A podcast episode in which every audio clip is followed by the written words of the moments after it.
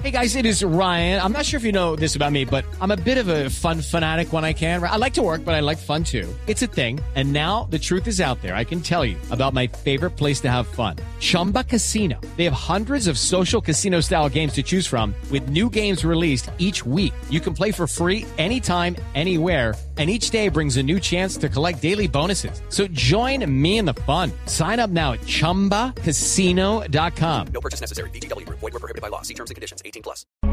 Una señal que se enlaza. Regiones conectadas a través de un dial. A partir de este momento, Oscar Montes, Ana Cristina Restrepo, Hugo Mario Palomar. Valeria Santos, Gonzalo Lázari, Rodrigo Pombo y Camila Zuluaga analizan y debaten el tema del día. El tema del día. Colombia está al aire.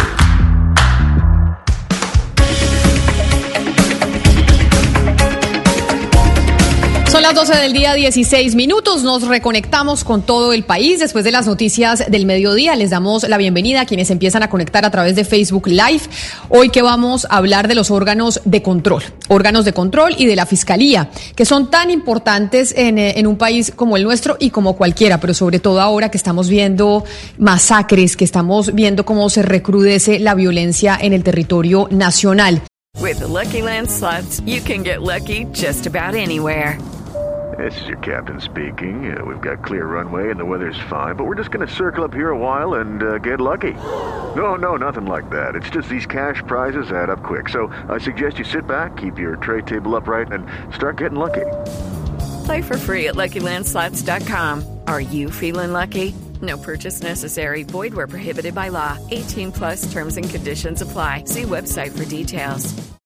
Y estamos también viendo cómo en el Congreso de la República empiezan a elegirse los, las cabezas de los entes de control. Vemos que ya pronto vendrá la elección del eh, Procurador General de la Nación. Incluso estábamos hablando ahora con mis compañeros de lo que va a pasar con eh, las altas cortes, con la Corte Constitucional específicamente. Siempre se ha sabido, como decía mi compañero Oscar Montes desde Barranquilla, que esos son acuerdos políticos entre los partidos, pero tal vez lo que se está viendo en este momento en el país con la selección de quienes van a estar a la cabeza de esos entes eh, de control eh, preocupa mucho más que antes. Hubo un gran debate sobre lo que pasó con la Defensoría del Pueblo, como fue un botín que decidieron repartirse los amigos del Partido Conservador del eh, doctor Pombo.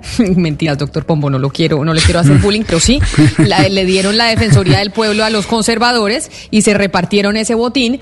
Y ahora ya vemos cómo está entonces este acuerdo para elegir a la, ex, a la exministra Margarita Cabello a la Procuraduría y de esa manera dejarle a los liberales eh, la, el puesto en la Corte Constitucional.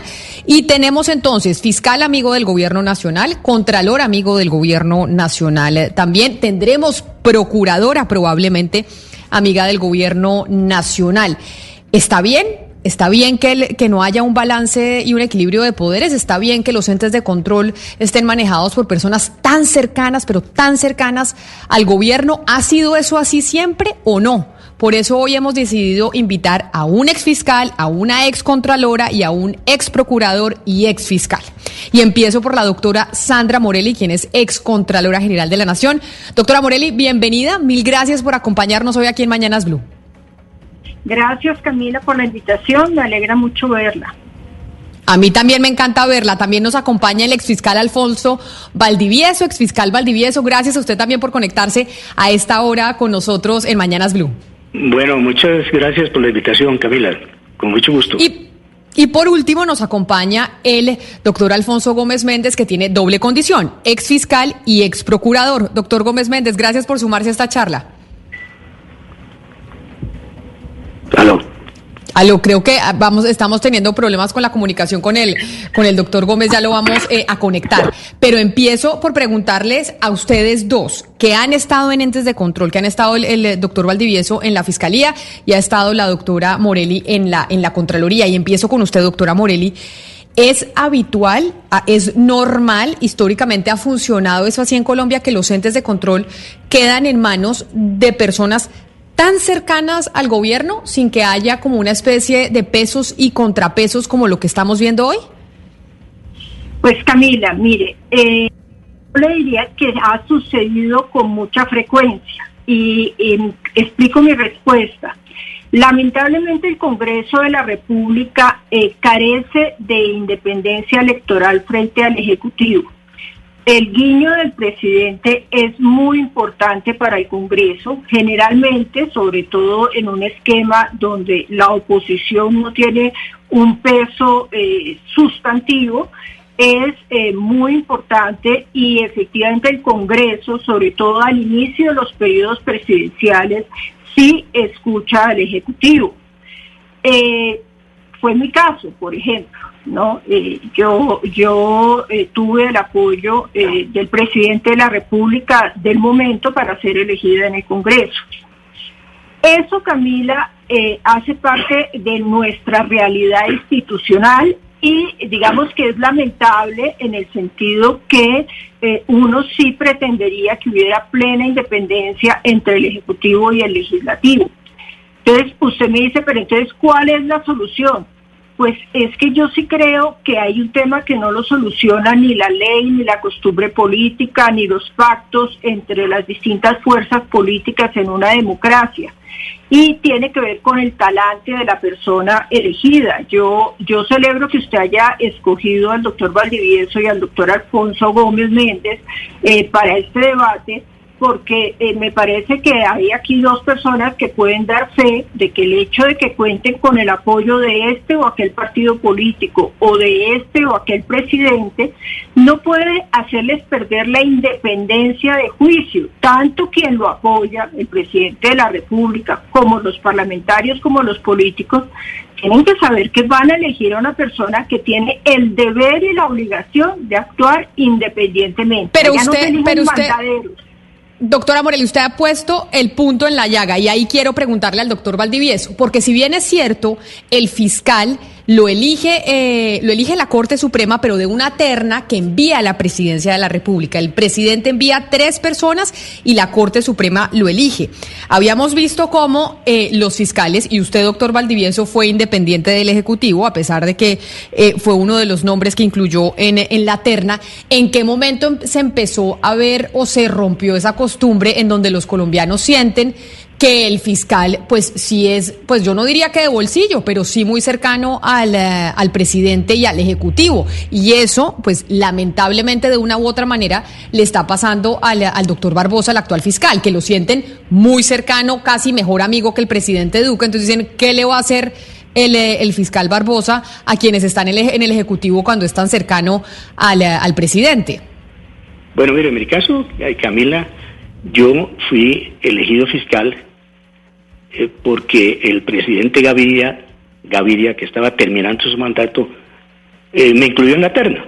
Sin embargo, yo llegué a cumplir mi función y mi responsabilidad y yo estoy absolutamente convencido que lo importante no es quién haga la terna, sino quiénes resulten en la terna y cuál sea el criterio de ese funcionario. Yo creo que la doctora Sandra bien lo decía, lo importante son las personas, ¿no? Eh, es decir, en países, por ejemplo, como Estados Unidos, el investigador del presidente cuando tiene un proceso penal o una investigación en curso, lo designa es el mismo presidente. Pero ahí estamos en el problema de que aquí eh, aparentemente, pues, obvio que tiene una connotación política, así está designado la institucionalidad, y, yo me, atrevo a pensar, siendo la Fiscalía, desde luego, una institución que no hace parte de los órganos de control, ¿no? sino de la rama judicial, pues eh, debe sin lugar a responder a un criterio y a una manera de manejar y asumir esas responsabilidades que no tiene que ver para nada con la relación y la afinidad con algún partido o con alguna corriente política. Yo no llegué a perseguir al, al presidente Samper, no lo hice porque no me correspondía, ni siquiera tiene la fiscalía ni tenía la función de investigar al presidente. El presidente, desde luego, fue eh, llevado a una investigación por una serie de circunstancias, pero obviamente que también el propio em, ente investigador de la Fiscalía, en cabeza del fiscal general, presentó un denuncio penal, porque esa era la, única opción y posibilidad que tenía, pero no porque lo investigara. Y yo lo hice de forma absolutamente clara, convencido de que estaba cumpliendo con mi responsabilidad, porque creo que actuamos de esa manera.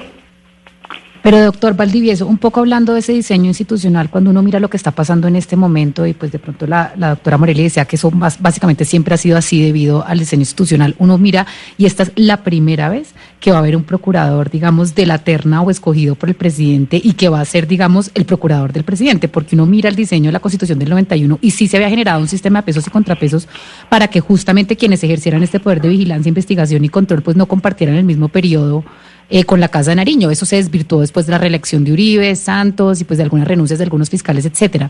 ¿Usted no cree que es el momento entonces de reformar esto porque al final pues así no lo concibió la Constitución del 91?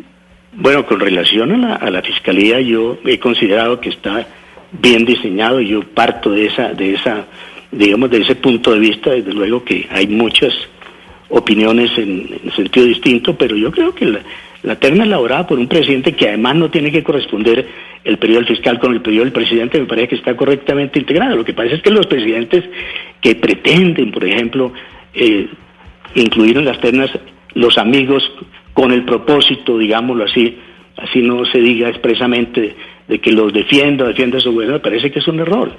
Yo creo que lo peor que puede hacer un fiscal es atender lo que significa la las peticiones de que trate con consideración al fiscal porque al presidente o que trate con no al presidente sino a los funcionarios que pueda investigar durante el gobierno porque me parece que eso ya habla muy mal de, de la persona y además ya está incurriendo en una falta de disciplina y sin lugar también está incurriendo en una en una en una conducta penal. El, el fiscal que actúe correctamente es el fiscal que más le conviene al país y en consecuencia debería ser el fiscal que más le conviene al presidente. Pero eso, pero eso no es lo que hemos visto que ha pasado. Lamentablemente hemos visto cómo hay fiscales eh, en los últimos tiempos que han terminado involucrados en una serie de escándalos y sobre todo en donde se favorecen ciertos intereses por encima de otros. Y ahora pasemos y quiero porque quiero pasar a la contraloría porque quiero hacerle esa pregunta a la doctora Morelli. Dice la doctora Morelli siempre en los órganos de control pues se ha elegido a quienes son cercanos al, al gobierno y a quienes el gobierno les ha hecho campaña. Pero yo no sé, doctora Morelli si siempre habíamos tenido contralores que estuvieran tan cercanos y activos en la elección de otros funcionarios en los entes de control. ¿Y por qué se lo digo? Porque en diferentes medios de comunicación se ha publicado cómo el actual contralor de la Nación, Felipe Córdoba, pues está siendo muy activo eh, precisamente en promover el lobby en el Congreso de la República para elegir a uno u otro candidato. Lo vimos así con el caso del doctor Camargo en, eh, en la Defensoría del Pueblo y así decían otros medios de comunicación con el fiscal general de la Nación. Pues mire, eso también es un problema de talante. Eh, hay muchas costumbres no escritas que tienen que ver con la, con la, con la manera como eh, se va construyendo un consenso en torno a determinados nombres. Eh, yo pienso que en la práctica siempre se le consulta o el candidato visita al contralor, visita al procurador, visita al fiscal, se, se presentan notables abogados, personas de reconocida ética, recomiendan a esta o a aquella persona.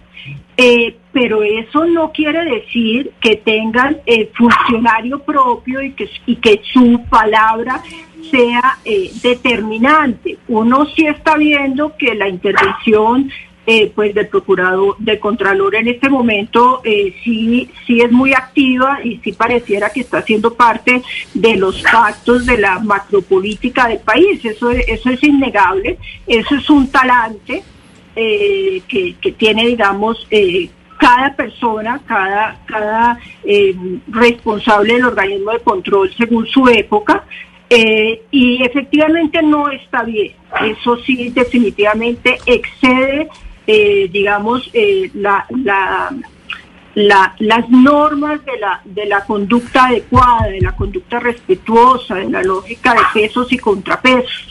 Lo que sí le quiero decir, Camila, es que se hace la consulta, se oye la opinión, el presidente suele llamar a sus organismos de control, a algún magistrado para hacerle la consulta sobre la opinión de algún jurista, pero de ahí a que haya, haga parte de los pactos políticos, pues sí me parece que eso ya excede cualquier eh, lógica de comportamiento institucional.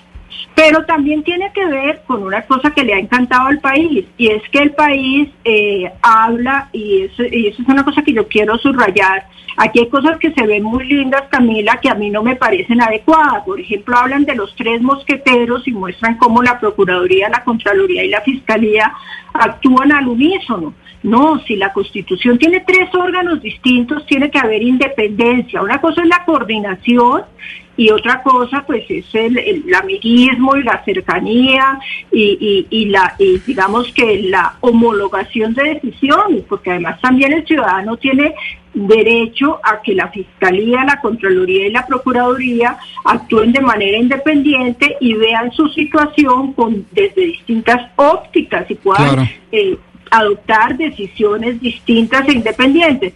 Pero el país tiene pánico, digamos, a las divergencias entre las cabezas de los poderes y siempre hablan de choque de trenes cuando realmente el diseño constitucional prevé un pluralismo constitucional y es precisamente para evitar que se nos vuelva todo un pacto y todo un unanimismo en, en las decisiones. Muy buena denuncia, doctora Sandra, pero permítame ir con nuestro invitado, el exfiscal Alfonso Valdivieso, porque él en una de sus recientes respuestas decía que todo en últimas dependerá de las personas elegidas y yo creo que no le hace falta razón y sentido a esa respuesta. Sin embargo, sin embargo, doctor Valdivieso, y estas ya son palabras mías, no suyas, pues usted dice que se necesitan personas en últimas con pantalones. ¿Y con pantalones para qué? Para defender la ley y la institución que representan. Pero su origen es político. y su origen es político y deben defender la ley y la constitución. En la práctica, ¿usted qué recomendaría? Porque usted ya pasó por esas hace mucho tiempo, es más. Y entonces, ¿usted qué recomendaría para decir, oiga, pero es que es que la figura conceptualmente puede sonar muy clara, que usted tiene que defender la ley y la institución y con pantalones y con criterio, pero como quiera que su origen es político, pues ahí se diluye todo. ¿Usted en la práctica qué recomendaría para evitar esos malos matrimonios? Sí, no, es que el hecho de que el origen sea político no, eh, digamos, va a estigmatizar o a estigmatizar a una persona. Yo cuando llegué a la fiscalía había sido congresista ya en tres oportunidades. Sí tuve el cuidado de conversar con los maestrados y yo les decía que afortunadamente no se me notaba mucho ese, ese, ese paso por la política en la medida en que esa era la connotación generalizada que se tenía. No, uno tiene la posibilidad de ejercer y desempeñarse en las responsabilidades políticas directamente, ser elegido, lo que sea, y cumplir muy bien una responsabilidad que se le asigna. Yo, yo me dediqué a eso. Yo ahí que me iba a poner a pensar en que eso iba a favorecer y iba a perjudicar a unos u otros, o, a crear un fortín burocrático o, clientelista con el propósito de pensar en pasos posteriores a la, a la, a la, fiscalía en, esa actividad política, ni actuar con el criterio político. Desde luego, las consecuencias de las decisiones que se adoptan en una entidad de estas, que afecten a personas vinculadas a la actividad política, no quiere decir que sea politizado la justicia, por ejemplo, como era lo que se mencionaba en ese momento, o lo que se está diciendo ahora. Es que la, la, Pero, la justicia... Lo que pasa... Claro, claro, doctor Valdivieso, lo que pasa, usted dice, o lo que se está diciendo ahora, pero es que ahora estamos viendo cómo hay un acuerdo eh, político entre los diferentes partidos de gobierno por feriarse, por decirlo de cierta manera, las, eh, los entes de control y también eh, las cortes, llegando a la Corte Constitucional y todo enmarcado dentro de la Procuraduría, dentro de quién va a ser el próximo Procurador General de la Nación que yo estoy totalmente de acuerdo. A mí me, incomoda mucho y, sin lugar a dudas yo, yo tengo mis dudas sobre todo lo que se ha venido creando alrededor de, del ejercicio de la función por parte del Contralor. Yo pienso que el Contralor eh, no le ha demostrado al país su total independencia. Hay muchos señalamientos, entre ellos, por ejemplo, se dice que toda esa fronda burocrática que se aprobó en el acto legislativo que reformó, la, eh, que reformó las funciones de la Contraloría, eventualmente han servido para aclimatar algunos escenarios donde entonces termina influyendo en otras elecciones ese enroque entre la procuraduría y la y la eh, entre la contraloría y la y la fiscalía por ejemplo en donde la esposa del uno estaba en la, otra dependencia y viceversa. Eso me parece a mí que era eh, que, es, que es absolutamente perjudicial y, y naturalmente que el, país necesita que, que esos funcionarios den una demostración de que ejercen sus funciones de manera autónoma. Claro, el caso que contaba la doctora Sandra es, es, válido, yo no me opongo a que se coordinen, pero cada uno responde por lo suyo y tiene unas responsabilidades absolutamente independientes y deben ejercerlas. Pero a mí se me muy, muy grave porque, por ejemplo, esto que está diciendo que se negoció la defensoría para que entonces el otro partido tuviera una digamos, posibilidad de escoger un magistrado de la Corte Constitucional y ahora la, la, escogencia de la Procuraduría. Me parece que, eso no le conviene al país, pero eso es una degradación del ejercicio de la política. Por supuesto. Si a eso, se llega y es, me parece un mal augurio para los funcionarios que van a ser elegidos, en este caso de la Procuraduría, cuando yo, digamos, tengo que decir que no tengo ninguna, eh, digamos, reserva de fondo sobre la doctora Cabello, ¿no?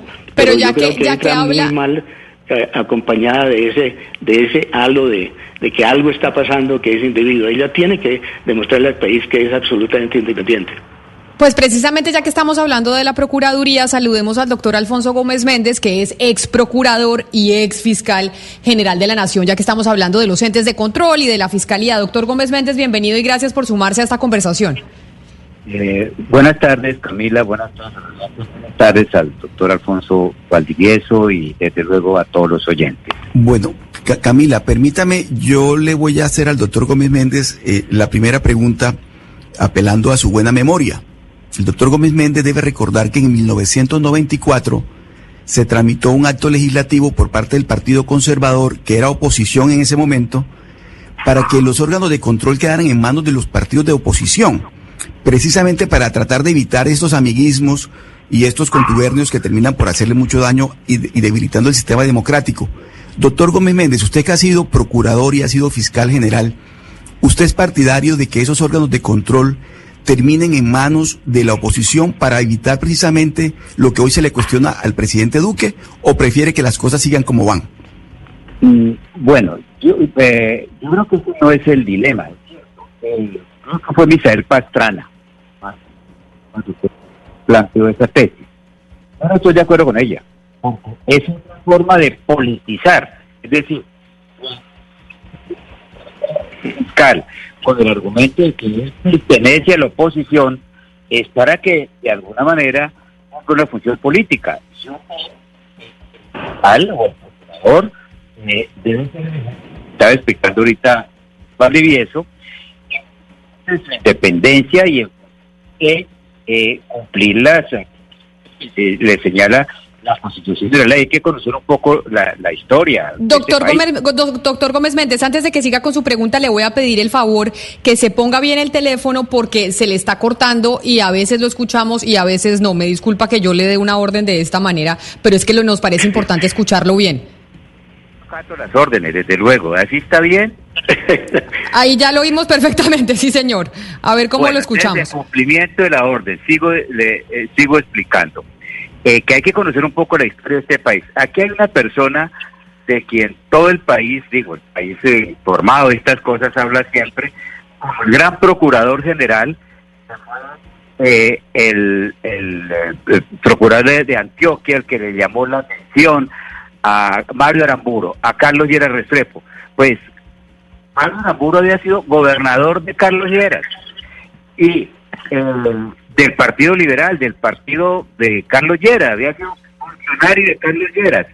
Y en esa época, la terna de procurador la hacía integralmente el presidente de la República y ejercía la Cámara de Representantes. Y el país reconoce, hablo de él porque pues está, está muerto, la independencia con que ejerció la, la función de procurador permítaseme, eh, solo que él no se moleste con esto, eh, lo de Alfonso Valdivieso. Alfonso Valdivieso hizo campaña por Ernesto Samper. Fue producto de su escogencia de un acuerdo entre César Gaviria y Ernesto Samper. Nadie pone tela de juicio la autonomía con que Alfonso Valdivieso ejerció la fiscalía, incluso, dijéramos, en contravía de los intereses de aquella persona por la cual había hecho campaña política. Eh, de manera que... Claro, pero doctor Gómez Méndez, eso referente al pasado y a la gente que escogimos en el pasado o que escogieron nuestras instituciones en el pasado. Pero ¿piensa usted exactamente igual de esa misma manera de quienes están a la cabeza de los entes de control hoy o, de quienes estamos a puertas eh, de elegir? O sea, eso que usted está diciendo, que funcionó dentro de las normas de elección de ese entonces, aplica a quienes están hoy al frente de esos organismos?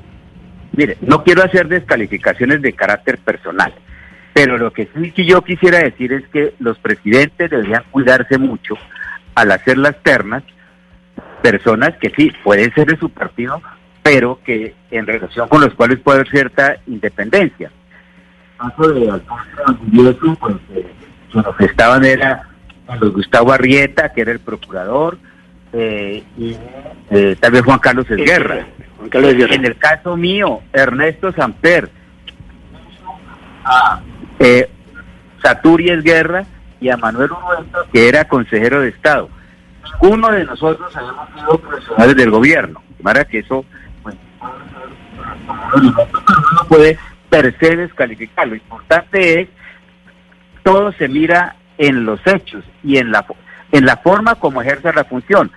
Allá un fiscal, si se va a desprestigiar, un procurador, si se va a desprestigiar el cargo para ser mandado. La procuradora y la fiscalía son cargos para hacerle mandados a nadie. Sí.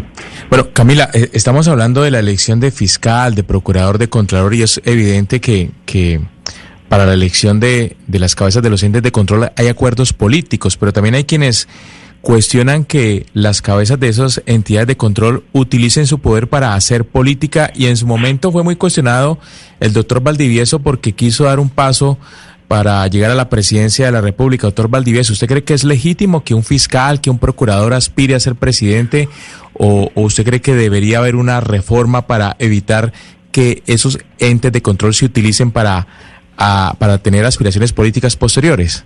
Bueno, mire, yo creo que es muy claro que el tema es precisamente el talante y las condiciones de la persona. Si yo no utilicé la política, la, fiscalía para hacer política, mal podría hacerlo, porque allí fue donde se trasladaron muchas pruebas que el que la Corte Suprema de Justicia, ¿no? Eh, eh, hizo tuvo a bien ¿no? analizar y evaluar y de ahí llegaron varias condenas a, una veintena de, de, congresistas lo mismo con respecto a lo que se dijo de la denuncia al, presidente en ese momento, de Samper. Esto era una, digamos, decisión o una actuación totalmente antipolítica, llamémoslo así, política, ¿no? Yo pienso que es legítimo que puedan aspirar, ¿no? Yo lo dije con toda sinceridad, tomé dos decisiones, lo vuelvo a repetir. La primera, retirarme de la fiscalía, había que hacerlo, en mi opinión. En ese momento, la segunda, lanzar una opción a la presidencia de la República, no fue acertada, ¿no? Pero yo no fue que lo, lo hiciera porque había utilizado la fiscalía como quería utilizar la fiscalía como un trampolín. Claro, la fiscalía le da relevancia a las personas y las personas de ahí verán que pueden seguir haciendo su carrera política o no pero pero yo considero legítimo que a una persona no se le prive sus derechos políticos por haber desempeñado una responsabilidad eh, digamos de, esta digamos de este, de este nivel no eh, puede que existan algunos periodos digamos de, de inhabilidad en fin pero pero deben ser ciudadanos que tengan plenos derechos en este sentido de ser elegidos Doctor Gómez Méndez, yo quiero preguntarle a usted específicamente por la fiscalía, porque lo que hemos visto con los últimos fiscales pues ha sido muy cuestionado, con este fiscal ahora pues su viaje a San Andrés, sus declaraciones en falso, todos los escándalos de Néstor Humberto Martínez, los escándalos pues de los pues Vivian, Vivian Morales, Montealegre, etcétera. ¿No será mejor que ya nos dejemos las máscaras y le digamos de una vez al país hagamos una reforma en donde la fiscalía entonces ya dependa de una vez del Ejecutivo como en Estados Unidos y nos dejemos de, de vender ese cuento de que el fiscal es independiente? Pues yo he escrito una columna en esa dirección, o creo que he escrito dos en el tiempo. ¿Por qué? Porque el, la concepción inicial de la Constitución del 91 fue la de que el fiscal investigaba tanto lo favorable como lo desfavorable como lo desfavorable y tenía funciones judiciales. Por eso su adscripción al Poder Judicial. Pero con la instauración de lo que yo llamo el mal llamado sistema acusatorio, el fiscal general hoy en día no tiene funciones judiciales. Un fiscal hoy tiene que pedirle a un juez para detener, tiene que pedirle a un juez, a un juez, eh, permiso, perdón, para allanar. Entonces, ya lo he planteado, usted tiene razón. Es mejor que el fiscal dependa del presidente de la República, pero con un agregado que aquí no tiene. Yo creo que lo que tenemos que tener es un fiscal que tenga reales responsabilidades políticas judiciales y disciplinarias, porque lo que hay hoy es un sistema en el cual el fiscal en la práctica no responde ante nadie. Aquí ha habido un caso, por ejemplo, en donde un fiscal dijo que iba a sorprender al país con una gran noticia y esa noticia era eh, la captura de Sigifredo López porque supuestamente había participado en el secuestro de sus propios compañeros y no pasó nada. ¿Por qué? Porque no había un fiscal. Hubo un proyecto de reforma constitucional que fue el, el llamado equilibrio de poderes en donde se estableció un tribunal de aforados. Yo creo que estos funcionarios hoy en día se han convertido en lo que se han convertido por dos razones. Porque tienen, de un lado, lo que alguien llamaba el tintineo de las esposas. Y de otro lado, digo no las esposas que Dios le dio, sino de las otras. Y de otro lado, y de otro lado, por el poder de seducción burocrática. Y a eso súmele que no hay un tribunal ante quien puedan responder. Aquí un caso, por ejemplo, en donde se votaron más de 30 mil, 40 mil millones de pesos a la caneca, con una universidad que nunca funcionó.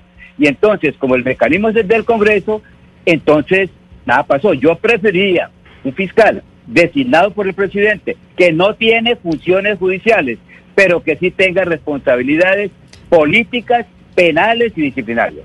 Pero entonces eso requeriría un cambio constitucional. Creo que el doctor Valdivieso quiere decir algo al respecto. yo, ya lo expresaba antes de, llegar el doctor Gómez Méndez y decía que yo estaba de acuerdo con que se continuara ¿no? con el diseño actual, que el presidente elabore una terna y lo dije muy claramente, una terna no de amigos para que se vuelvan cómplices, sino una terna de personas destacadas, relevantes, con la trayectoria suficiente, ¿sí? Y que tengan desde luego un tarante y unas condiciones personales que garantice absoluta independencia y que ejerzan esas responsabilidades. Pero eso parece ser que, es algo que, desde el punto de vista de la imagen, el, imaginario colectivo se, se cuestiona y yo creo francamente que es, eh, desde todo punto de vista, algo inadmisible que no puedan haber personas sugeridas por un presidente o incluidas en una terna para que sean fiscales eh, absolutamente autónomos y creíbles, ¿no? Entonces a mí, el diseño, el diseño sí me convence, me parece que está bien,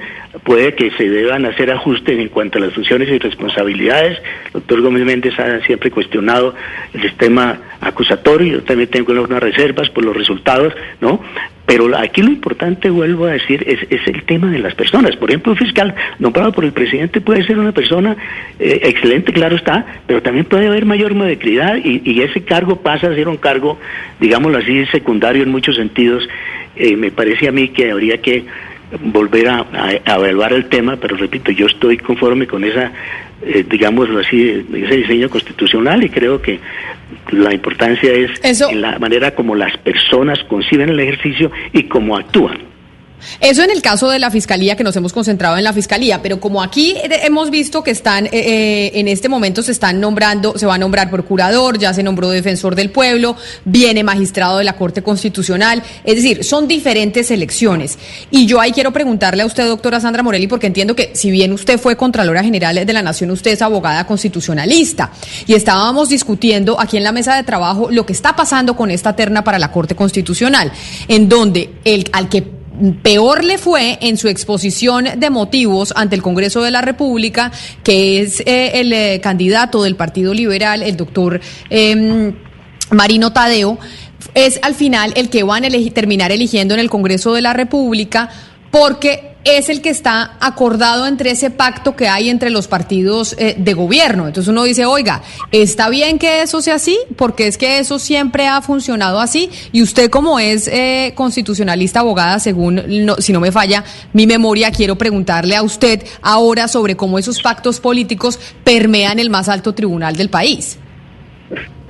Pues claro que no está bien que sea así, Camila. Uno pretendería que hubiera una coincidencia entre eh, los pactos políticos que se hagan en torno a la persona mejor cualificada y con mayor garantía de independencia, de tal manera que eh, coincidiendo las cualidades óptimas éticas eh, del candidato, pues también sea esos los móviles que llevan a que se genere el consenso político en torno a su nombre. Entonces, obviamente no está bien que sea solamente la fuerza política contra toda evidencia de idoneidad ética o idoneidad eh, eh, técnica. No, no, no escuché la, la, la, intervención del doctor Marino Tadeo, no me estoy pronunciando respecto de él porque no la escuché, pero eh, obviamente el ideal es que en el país todos los que hemos tenido o tengamos responsabilidades públicas, ejerzamos funciones públicas, pero las hagamos con esa ética que no está escrita en ninguna norma, que no nos va a garantizar ninguna reforma constitucional y es buscando lo mejor para el país y atendiendo el interés público, que es lo que se nos ha olvidado. Nosotros cuando apoyamos a alguien no, no tenemos que tener en mente que vamos a tener un delegado en la Corte. Y a mí me parece útil aquí recordar el caso de Bernal, donde se ha debatido mucho de que traicionó a su mentor. De cuando acá un magistrado de la Corte es mandatario de quien lo apoyó, ¿no? Eh, y pues para no entrar en otra discusión y es cuál es la capacidad electoral de esto o aquel. Yo por eso le insisto, Camila, que, que esta no es la primera vez que hay unas cercanías eh, casi incestuosas entre el Poder Ejecutivo, los partidos políticos y las personas que van a ocupar los, los, los altos cargos. Eso ha pasado siempre, ahora parece más evidente, pero siempre ha sucedido. Doctora Morelli, pero, pero con respecto a eso que usted está diciendo, eh, hablemos un poco y, apelo a su memoria. ¿Cómo se ha sancionado, cómo se ha sancionado este tipo de complicidades? Porque usted desde el principio de este programa ha dicho eh, muchas veces, pues lo, lo, lo, insatisfecha o todos los problemas que ve en, en este, en este sistema o en esta arquitectura, pero que usted recuerde cómo ha sido, de qué maneras ha sido sancionada esta forma de complicidad. De ninguna manera esta, esta, esta, a los que ha sancionado es al país, a la institucionalidad y a la legitimidad de las instituciones, porque esos comportamientos y esas conductas cada vez deslegitiman más el Estado. Entonces, el problema de anomia y de legitimación del Estado en Colombia tiene también origen en esas componendas que fastidian mucho al ciudadano y que molestan mucho porque ven que el Estado se reparte como una torta sin que se atienda el interés superior, que es el interés público. Entonces, no, no hay sanciones, es un daño que le hacemos a la institucionalidad y a la credibilidad, por lo tanto, que debe haber en las instituciones. Eh, eh, salvo cuando se pasa la raya y se llega ya a conductas delictivas, como pues, lo que pasó al interior de la Corte, pues no se ha sancionado. Y si usted me regala un minuto adicional, eh, yo sí quiero recordarle al doctor Alfonso Gómez, él mencionó unos ejemplos de grandes pérdidas del erario público por decisiones equivocadas de un fiscal, eh, pero yo quiero recordarles a todos que eh, teóricamente y de acuerdo al diseño constitucional, pues todo el que es ordenador del gasto tiene responsabilidad fiscal.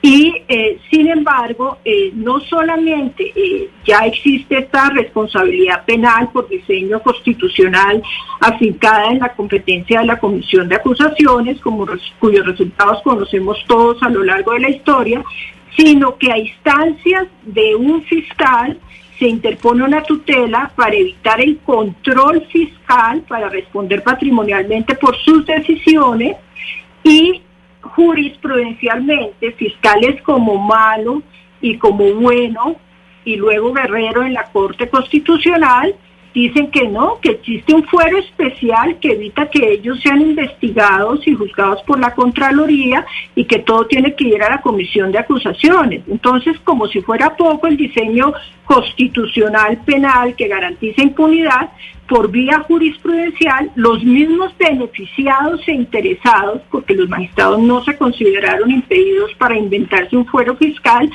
se autocrearon ese fuero. Entonces, eso es realmente aterrador. Y eso se origina también en esas cercanías que ustedes están denunciando. A, falta, a falta, a falta de una, nos ha votado usted dos denuncias casi que letales, doctora Sandra, muy interesantes, pero yo quiero acudir a usted en su condición no solo de invitada, conocedora, excontralora y conocedora constitucionalista, sino como mujer. Y como mujer en el marco de lo que le estamos planteando en las últimas preguntas en el marco de escoger al mejor o a la mejor magistrada para la Corte Constitucional. Y aquí hay un debate de fondo. En últimas, lo resumo de manera bastante vulgar, pero bastante pedagógica para los oyentes. Sexo o género debe comer conocimiento, es decir, independientemente que no se escoja el mejor o la mejor magistrada, lo importante es valer el género, que como es mujer, entonces valgamos eh, la mujer porque es mujer. ¿Usted qué opina? Mire, eh, eh, toda la, lucha eh, contra la discriminación está orientada a evitar que sea la condición de su género la que determine una exclusión injustificada. Entonces, me explico.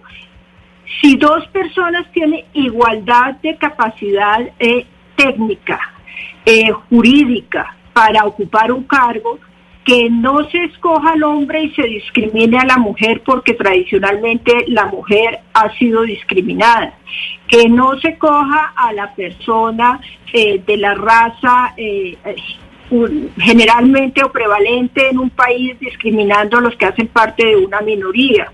Eh, entonces es precisamente esa la lógica, pero de ninguna manera usted puede escoger porque es mujer sacrificando el interés público general, que es que tenga idoneidad, que tenga conocimiento, que tenga capacidad y eh, por sobre todo que tenga reconocida independencia que le da un bagaje ético eh, fundamental para poder funcionar. Entonces, no, de ninguna manera, ninguna norma de discriminación positiva, o sea, orientada a, remover los obstáculos de la discriminación, pueden partir de sacrificar la calidad, el conocimiento, la idoneidad, porque entonces si no el Estado es un es un botín de guerra a los más pobres, a los más necesitados, a los más discriminados y no es un aparato para cumplir las funciones públicas que se le han asignado y para las cuales fue creado. Eso no tendría sentido. Sí, doctor Gómez Méndez, hay una práctica que para muchos de nosotros resulta perversa y es que cuando los partidos políticos y los congresistas meten la mano en la elección de un eh, eh, de, un funcionario que tiene la responsabilidad de conducir, por ejemplo, en este caso la Procuraduría, terminan eh, poniéndole condiciones y una de esas es que reparta cuotas y terminan siendo los funcionarios de ese ente de control cuotas políticas de los congresistas y de los directores de los partidos políticos. ¿Cómo acabar con esa práctica perversa? Pues mire, yo quisiera de pronto en otra oportunidad tener espacio eh, para hacer como unas consideraciones de carácter general. Porque mire, todo esto que se ha criticado parte con razón, todo esto es un diseño que fue el que creó la Constitución del 91, que por cierto fue vendida como el consenso de los colombianos en la lucha entre corrupción, etcétera, que dejó unas fallas protuberantes. Por ejemplo, todas esas funciones electorales que le dieron a las Cortes, que son en buena parte las que han contribuido a su desprestigio. Usted, eso no es tan en blanco y negro, porque, por ejemplo, el procurador antes, como les decía, la terna la hacía el presidente y elegía la Cámara de Representantes. En términos generales, haber habido casos, en términos generales no hubo dificultades con esos procuradores. El primer procurador, después de la Constitución del 91, y no me dejará mentir el doctor Valdivieso, fue alguien que había sido propuesto por el Consejo de Estado, que terminó en la cárcel por una intervención del doctor Valdivieso.